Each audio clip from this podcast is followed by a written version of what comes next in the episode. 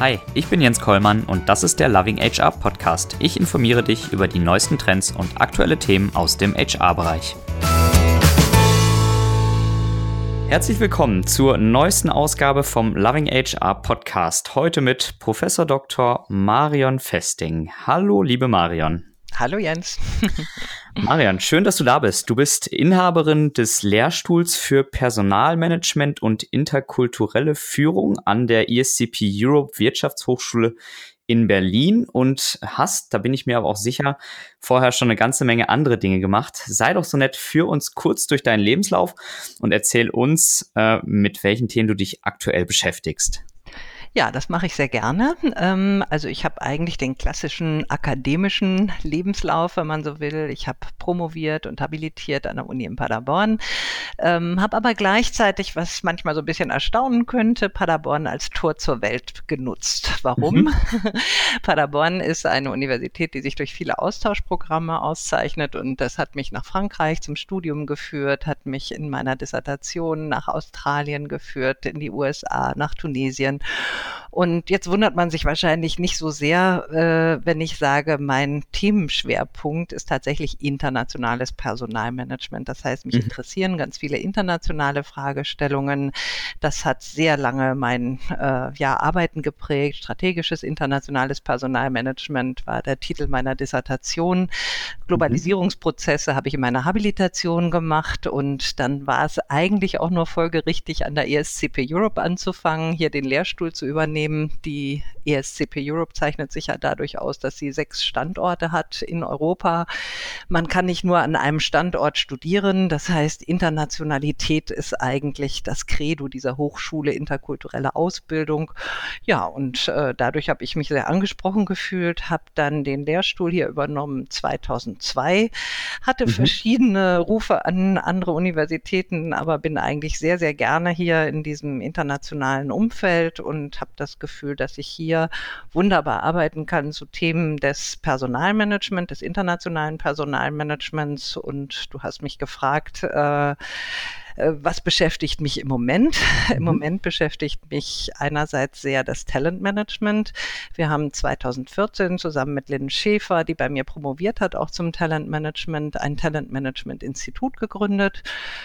Warum haben wir das gemacht? Ähm, wir hatten den Eindruck, dass äh, wir Wissenschaft und Praxis ein bisschen näher zusammenbringen wollten.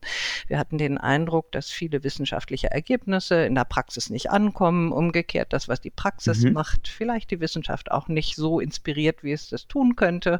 Und dann haben wir gesagt, mit dem TMI, also unserem Talent Management Institut, schaffen wir eine Plattform für den Austausch zwischen Theorie und Praxis. Das heißt, relativ regelmäßig erzählen wir, was wir so in unserer Forschung machen zum Talentmanagement und äh, haben natürlich auch hier Podiumsdiskussionen, Praktikerdiskussionen, wo wir quasi den gemeinsamen Austausch fördern.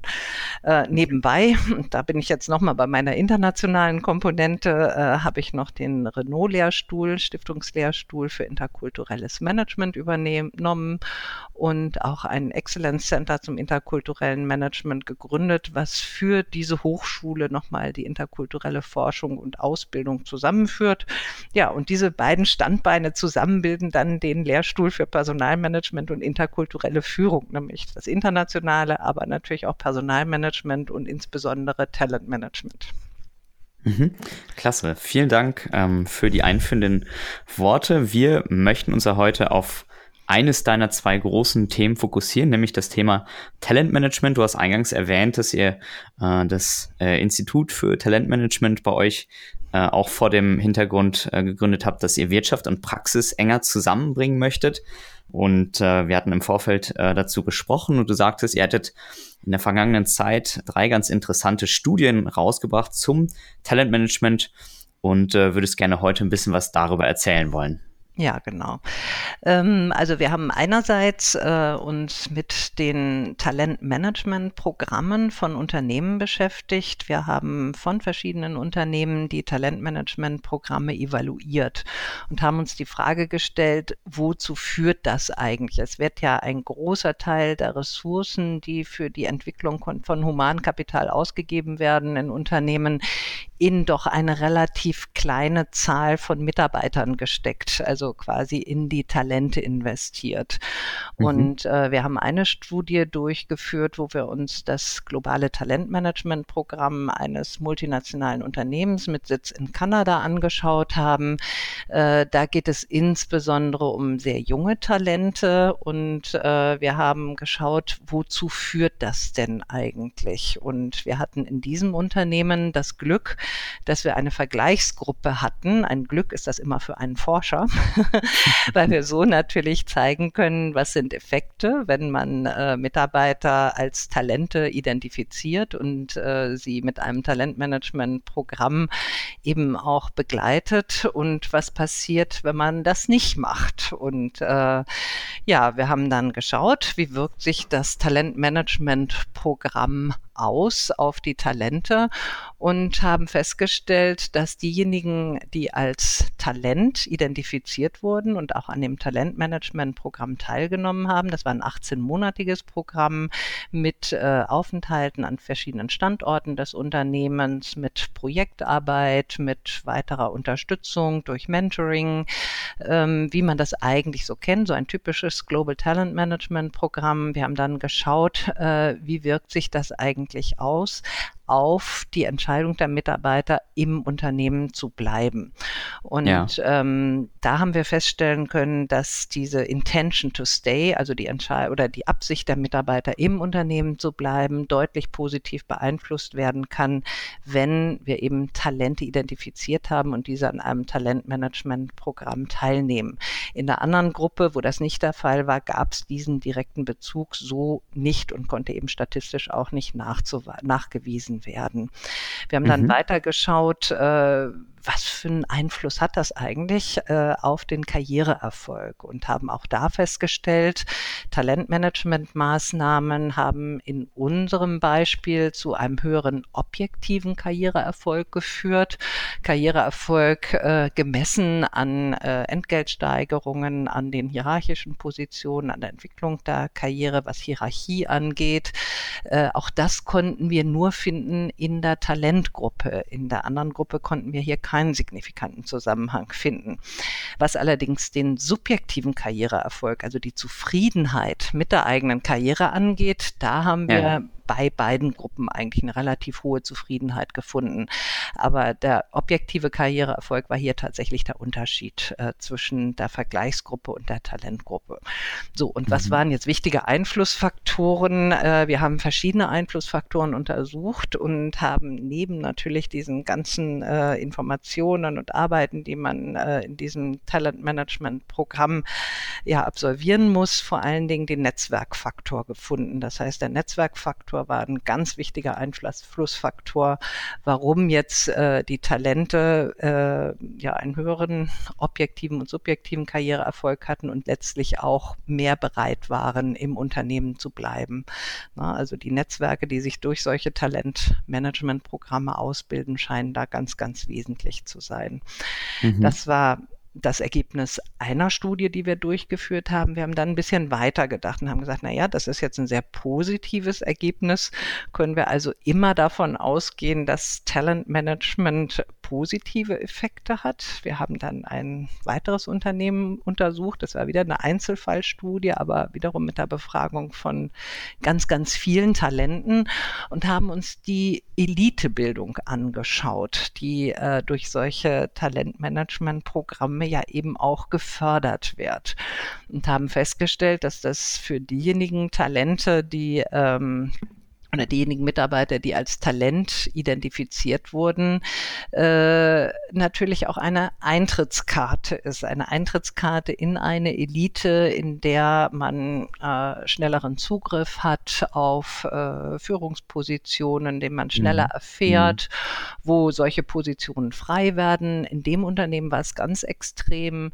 Äh, da gingen sogar diese Positionen an der HR-Funktion vorbei und sie wurden quasi direkt zwischen zwischen den Talenten äh, verteilt, wenn man so will. Okay. Und ähm, hier haben wir allerdings dann äh, festgestellt, dass es auch zu eben einer extremen Gruppenbildung kommt. Wir nennen das soziale Identitäten von Gruppen. Auf der einen Seite die Talentgruppe Gruppe und dann gibt es natürlich auch mal solche, die nicht Talente sind und die waren sehr stark auch ausgeschlossen von vielen Prozessen, die eben karriereförderlich sind. Das heißt, mhm. äh, das ist vielleicht auch noch ein Punkt, wenn man jetzt beide Studien zusammen betrachtet, äh, der durchaus auch sehr negativ äh, wirken kann im Unternehmen. Mhm. Nicht? Also, dass die Talente natürlich sehr, sehr gefördert werden, also hohe, sehr hohe Bereitschaft haben, auch im Unternehmen zu bleiben und dort ihre Karriere zu machen, auch sehr zufrieden sind, aber dass die Nicht-Talente eben häufig auch vernachlässigt werden und äh, sich da eben auch entsprechende negative Effekte einstellen. Und da muss man dann einfach hinterfragen, wie möchte man eigentlich Talent definieren? Möchte mhm. man so einen exklusiven Ansatz haben in seinem Unternehmen? Oder, das ist die andere Extremform, möchte man nicht eher ein inklusives Talentmanagement durchführen, wo alle Mitarbeiter stärker gefördert werden und man nicht so sehr die Unterscheidung trifft zwischen äh, einem sehr kleinen, exklusiven Kreis, der sehr stark gefördert wird, bei Vernachlässigung der anderen Mitarbeiter. Ja, jetzt äh, hattest du schon angesprochen, dass ihr unter anderem herausgefunden habt, dass Talentmanagement zu einer ja, sogenannten Elitenbildung führen kann. Ähm, mhm. Das auch als Nachteil von Talentmanagement dargestellt. Ähm, ich glaube, in einer weiteren Studie habt ihr dann auch untersucht, wie überhaupt so eine Elite typischerweise aussieht und auch schon ja, Handlungsfelder herausgearbeitet, mögliche Handlungsoptionen, wie man dagegen auch angehen kann. Mhm, genau. Also wir haben uns äh, angeschaut, inwieweit eigentlich Talentmanagement auch inklusiv ist in Unternehmen, ja, oder inklusiv durchgeführt wird. Äh, wir haben dafür eine Studie durchgeführt äh, in ja, zwei Unternehmen der Medienindustrie. Warum haben wir die ausgewählt? Äh, wir haben uns da vor allen Dingen auf den auf das äh, Merkmal Gender fokussiert. Und in der Medienindustrie hat man doch in der Regel 50-50 Frauen und Männer, sodass man auch erwarten könnte, dass hier Frauen und Männer doch gleichermaßen auch dann die Möglichkeit haben, an Talentmanagementprogrammen teilzunehmen und auch äh, ja, in Führungspositionen aufzusteigen. Und mhm. ähm, wir haben dann festgestellt, äh, bei der Talentdefinition gab es schon Unterschiede zwischen den Unternehmen. Äh, was ist eigentlich ein Talent? Ist ein Talent jemand, der immer zur Verfügung steht, der immer leistungsbereit ist, der eine vertikale Karriere macht? Oder ist nicht ein Talent vielleicht auch jemand, der durchaus auch horizontale Karrierephasen äh, ja akzeptiert, der ähm, vielleicht auch mal links und mal rechts schaut und nicht äh, zwangsläufig dem Bild äh, entspricht eines äh, ja, typ, einer typischen Führungskraft, die leider in Deutschland, wie wir alle wissen, ja auch immer noch weiß, männlich ist mhm. äh, und äh, ja auch zeitlich extrem belastbar ist.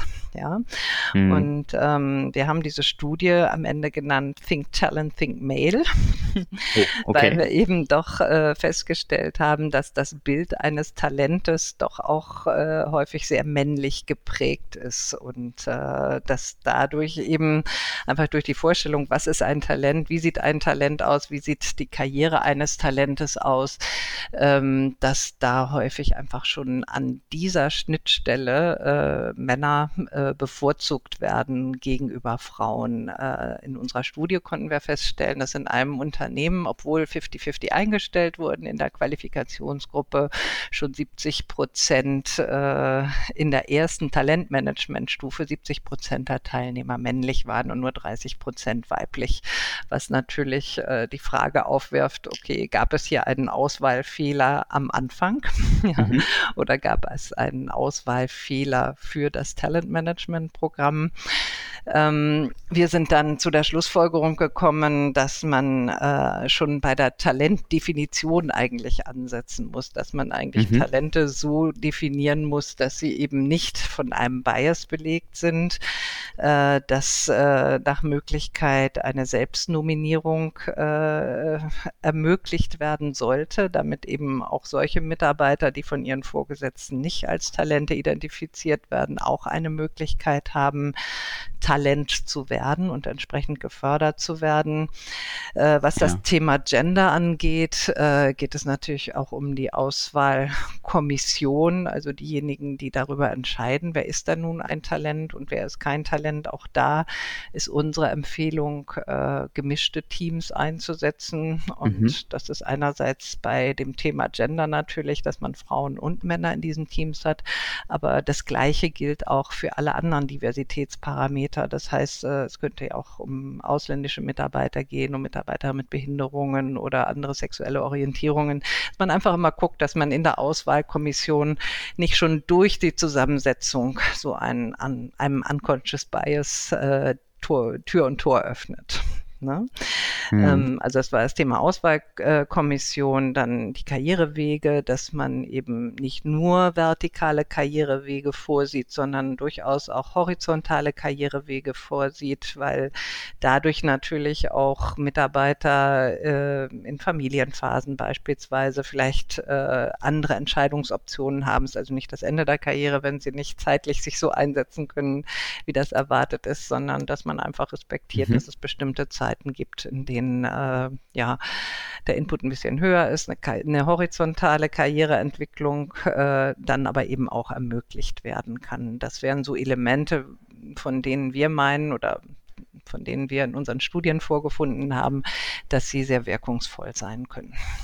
Ja, Jetzt sprechen wir aktuell äh, im Kontext HR auch sehr, sehr viel immer über das Thema Agilität. Ähm, und das führt mich zu meiner nächsten Frage ähm, nämlich wie passt eigentlich ein langfristig über Jahre gedachtes Talentmanagement zu ja, agilen äh, Organisationsformen, Formen der Zusammenarbeit, aber auch natürlich Karrierefaden und Entwicklungsmöglichkeiten. Ja, das ist genau die Frage, die wir uns auch gestellt haben und äh, die war Anlass, eine empirische Untersuchung durchzuführen oder beziehungsweise sogar mehrere. Also wir haben 2016 zusammen mit Haufe eine Studie gemacht zu Arbeitswelten der Zukunft. Ähm, wir haben uns den Haufe-Quadranten angeschaut, der ja zwischen verschiedenen Organisationsdesigns und den Rollen der Mitarbeiter unterscheidet und haben 2016 im Grunde festgestellt, dass viele Unternehmen eigentlich noch als gesteuert gelten, aber sehr gerne sich zu selbststeuernden Organisationen entwickeln möchten. 96 Prozent der Unternehmen haben das angegeben. Mhm. Das war eine Studie, die wir in Deutschland durchgeführt haben mit 240 Teilnehmern, HR-Verantwortliche, Manager, Geschäftsführer. Ähm, eine ähnliche Entwicklungstendenz wurde gesehen für die Rolle der Mitarbeiter. Also die meisten äh, Unternehmen oder die meisten Befragten sehen im Moment noch viele oder sahen 2016 noch sehr viele Beschäftigte als Umsetzer. Es wünschen sich aber die meisten äh, Gestalter im Unternehmen. Das heißt, eine mhm. doch stärker äh, ja, proaktive Rolle der Mitarbeiter, Mitarbeiterinnen in dem Unternehmen. Und das war für uns Ansatzpunkt zu sagen, gut, wie sieht denn sowas aus? Also diese Organisationsform, die auch als agiles Netzwerk bezeichnet wird. Wie kann man mhm. denn ein Talentmanagement für so ein agiles Netzwerk betreiben, wenn denn das, so wie wir es festgestellt haben, ein wichtiges Kennzeichen der Arbeitswelt der Zukunft ist? Ja. Äh, wir haben uns dann umgeschaut und haben festgestellt, dazu gibt es eigentlich relativ wenig. Wir haben dann äh, eine empirische Untersuchung gemacht, haben Interviews gemacht mit Talentmanagement, mit HR-Verantwortlichen und haben festgestellt, äh, organisationale Agilität äh, ist zumindest erstmal ein Mindset. Es ist ein Mindset, das reflektiert wird in den Praktiken des Unternehmens, die Change vereinfachen sollen, die zu einer höheren Flexibilität führen sollen und die auch zu einer höheren Kundenorientierung führen sollen.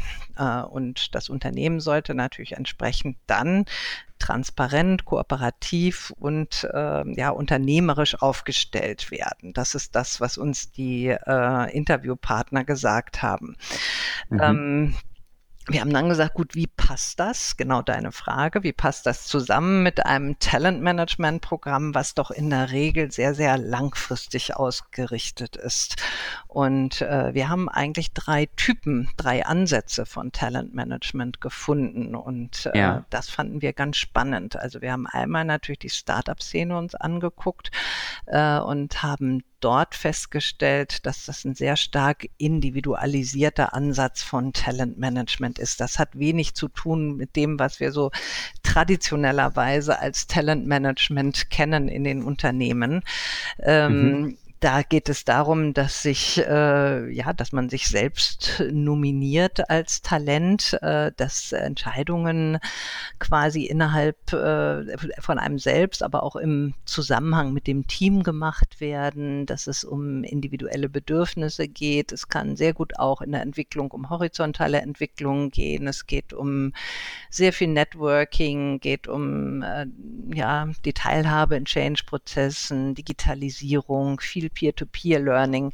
Also ein bisschen anders als so traditionellerweise in Großunternehmen das Talentmanagement erfolgt, einfach viel, viel agiler.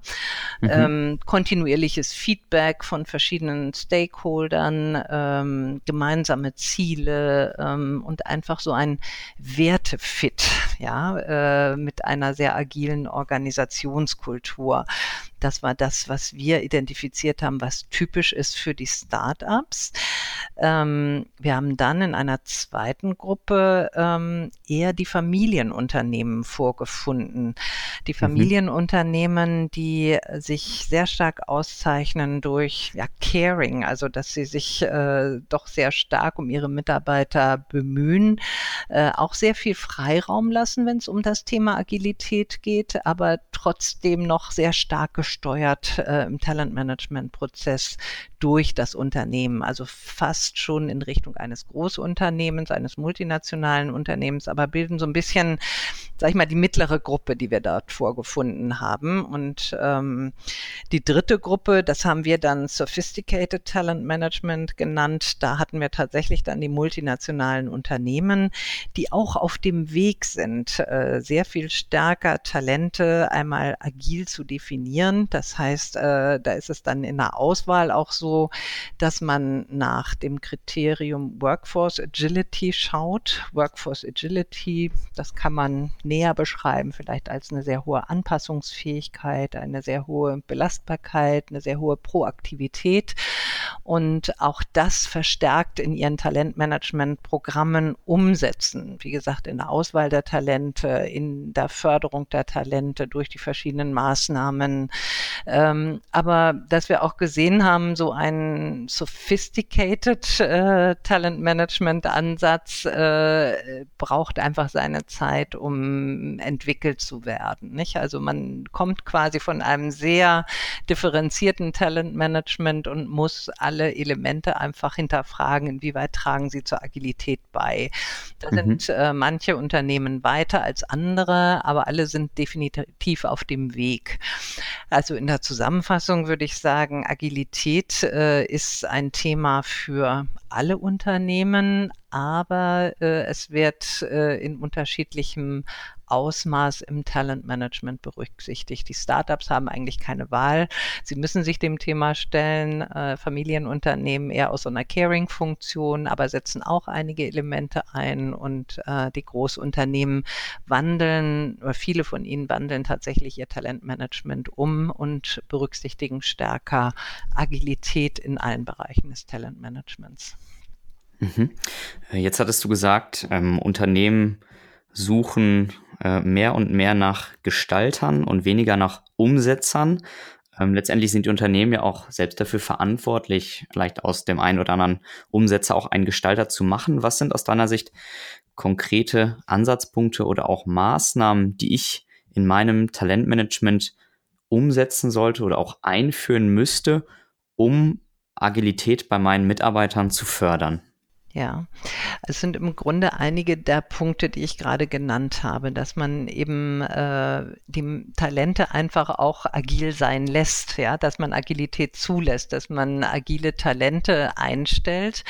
Man bekommt die nur dann, wenn man tatsächlich auch ein Employer Branding hat, äh, das in Richtung Agilität geht. Jemand, der extrem agil agieren möchte, der wird nicht in ein Unternehmen gehen, wo er weiß, dass er das dort nicht kann. Das heißt also, das ist der erste Punkt. Das Employer Branding muss entsprechend ausgerichtet sein.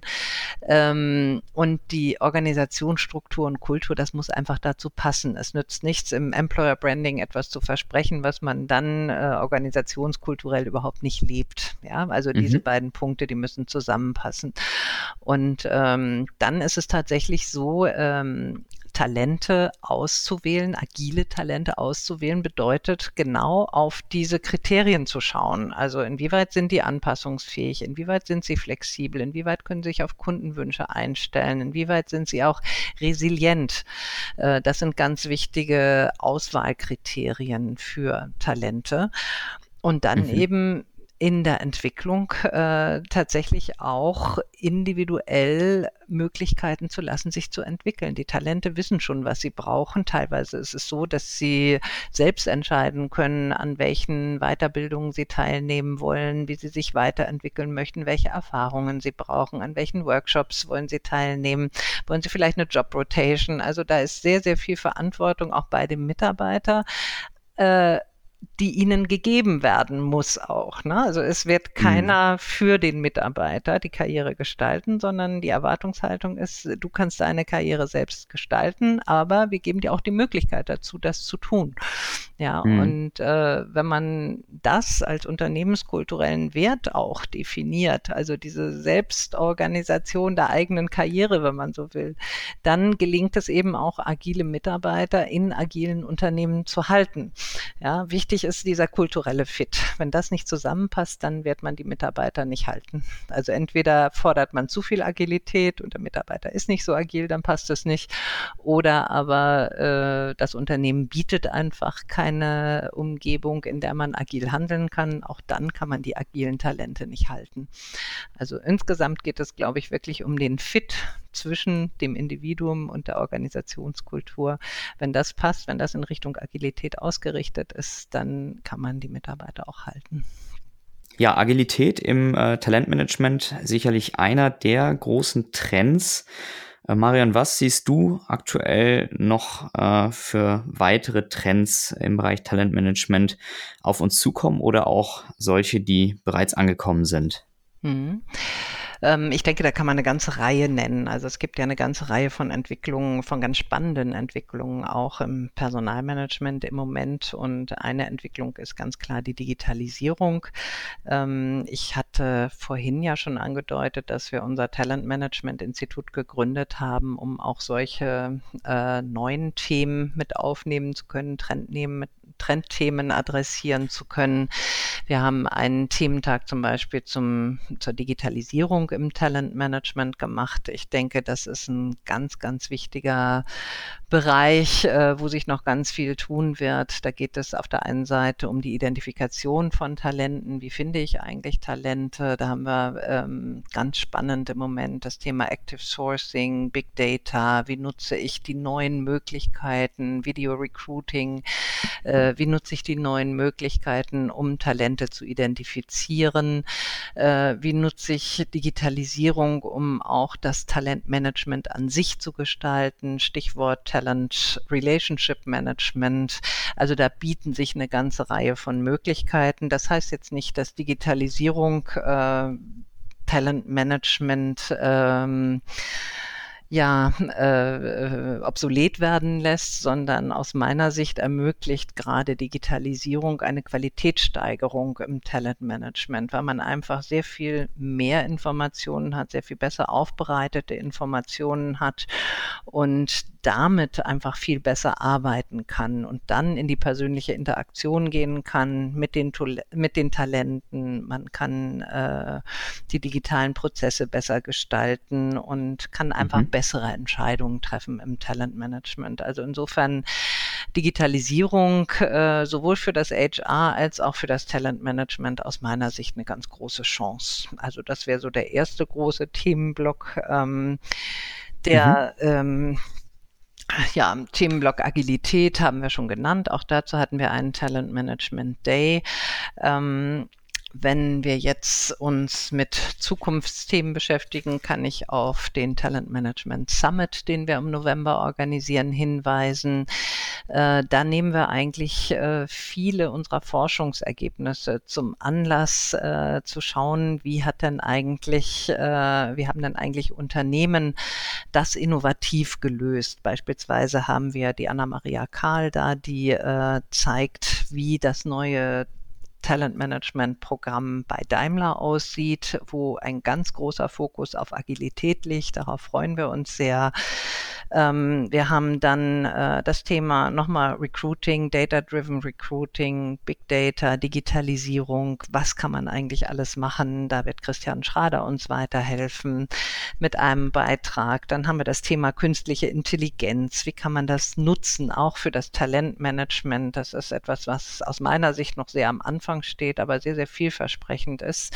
Da haben wir den Sven mhm. Semet, der dazu einen Beitrag halten wird, ähm, haben dann äh, nochmal einen wissenschaftlichen Beitrag, der so insgesamt die Current Trends in Talent Management sich nochmal anguckt. Also ähm, ich glaube, das sind viele Themen, die sich an dem orientieren, was wir eben auch eben als Forschungsprojekt oder was ich eben berichtet habe, was sich daran orientiert.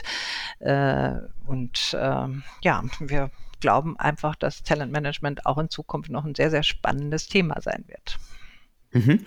Äh, ganz kleiner äh, Nachtrag dazu noch. Ähm, Sven Semet, dazu gibt es auch schon eine Podcast-Folge. Ähm, da habe ich mich mit ihm über unter anderem künstliche Intelligenz im Bereich HR unterhalten. So, abschließende Frage, ähm, liebe Marian, vielleicht nochmal kurz und knapp zusammengefasst. Was sind aus deiner Sicht die wichtigsten Erfolgsfaktoren für zukunftsfähiges Talentmanagement? Aus meiner Sicht sind Erfolgsfaktoren für zukunftsfähiges Talentmanagement, dass sich Organisationen an den Notwendigkeiten orientieren, die sie in ihrem Unternehmensumfeld haben. Ich habe ja vorhin äh, über die Agilitätsstudie berichtet, äh, wo wir einfach sehen, dass äh, Unternehmen in unterschiedlichem Ausmaß äh, von Dynamik, von Innovationsdruck äh, betroffen sind. Und aus meiner Sicht ist es ganz wichtig, dass das Talentmanagement sich darauf einrichtet. Was ist eigentlich der Bedarf des Unternehmens? Manche Unternehmen müssen eben sehr viel stärker agile Talente suchen. Da geht es um den Fit zwischen der Organisationskultur und dem Individuum. Also agiles Individuum in agiler Organisationskultur funktioniert, aber vielleicht nichts versprechen im Employer Branding, was nicht so richtig funktioniert. Ähm, aus meiner Sicht äh, sind es dann auch äh, solche Faktoren wie Selbstnominierung, die einfach ausschließen, dass bestimmte Gruppen stärker gefördert werden. Das ist so eine Erkenntnis, die wir aus unserer Think Talent, Think Mail Studie herausziehen, dass also jeder die Möglichkeit hat, Talent zu werden. Ähm, dass äh, das Talentmanagement nicht nur, sag ich mal, traditionell äh, Entwicklungs Programme vorschreibt, Weiterentwicklungsmöglichkeiten, sondern dass das sehr viel stärker dem Mitarbeiter, der Mitarbeiterin überlassen wird, was man an äh, ja, Weiterentwicklungsmöglichkeiten machen möchte, was man sieht, dafür auch äh, gewisse Budgets selbst einsetzt. Ähm, also ich glaube, diese Individualisierung, äh, die Entscheidung des Mitarbeiters im Talentmanagement, die wird immer wichtiger. Ähm, von mhm. Seiten der Prozesse her äh, würde ich nochmal gerne darauf hinweisen, dass die Nutzung wirklich der Digitalisierung, äh, Digitalisierungsmöglichkeiten im Talentmanagement auch dazu beiträgt, die Qualität zu steigern. Das heißt, ich gehe davon aus, dass in Zukunft der Talentmanager eben auch sehr gut vertraut sein muss mit den Möglichkeiten, die die Digitalisierung gibt für das Talentmanagement, um einfach besser fundierte Entscheidungen treffen zu können. Herzlichen Dank, liebe Marian, für die spannenden Impulse. Ich konnte viel mitnehmen, obwohl ich selber Mail bin, hoffe ich, dass sich das Thema Think Talent, Think Mail in den nächsten Jahren erledigen wird. Das hoffe ich mit dir zusammen, ja. Also, herzlichen Dank, alles Gute. Ganz herzlichen Dank, Jens. Tschüss. Das war's für diese Woche mit dem Loving HR Podcast. Wenn dir der Podcast gefallen hat, freue ich mich sehr über eine 5-Sterne-Bewertung. Ich freue mich aber auch ansonsten über Feedback, Kommentare, Fragen und Anregungen. Gerne eine Mail an jens.kollmann at lovinghr.de. Folge mir gerne auf gängigen Social Media Kanälen wie beispielsweise Facebook, Twitter, LinkedIn und Xing. Schau auf meiner Website vorbei unter lovinghr.de oder abonniere meinen Newsletter und WhatsApp Service. Alle Links sind auch nochmal in den Shownotes hinterlegt. Vielen Dank fürs Zuhören und bis zum nächsten Mal beim Loving HR Podcast.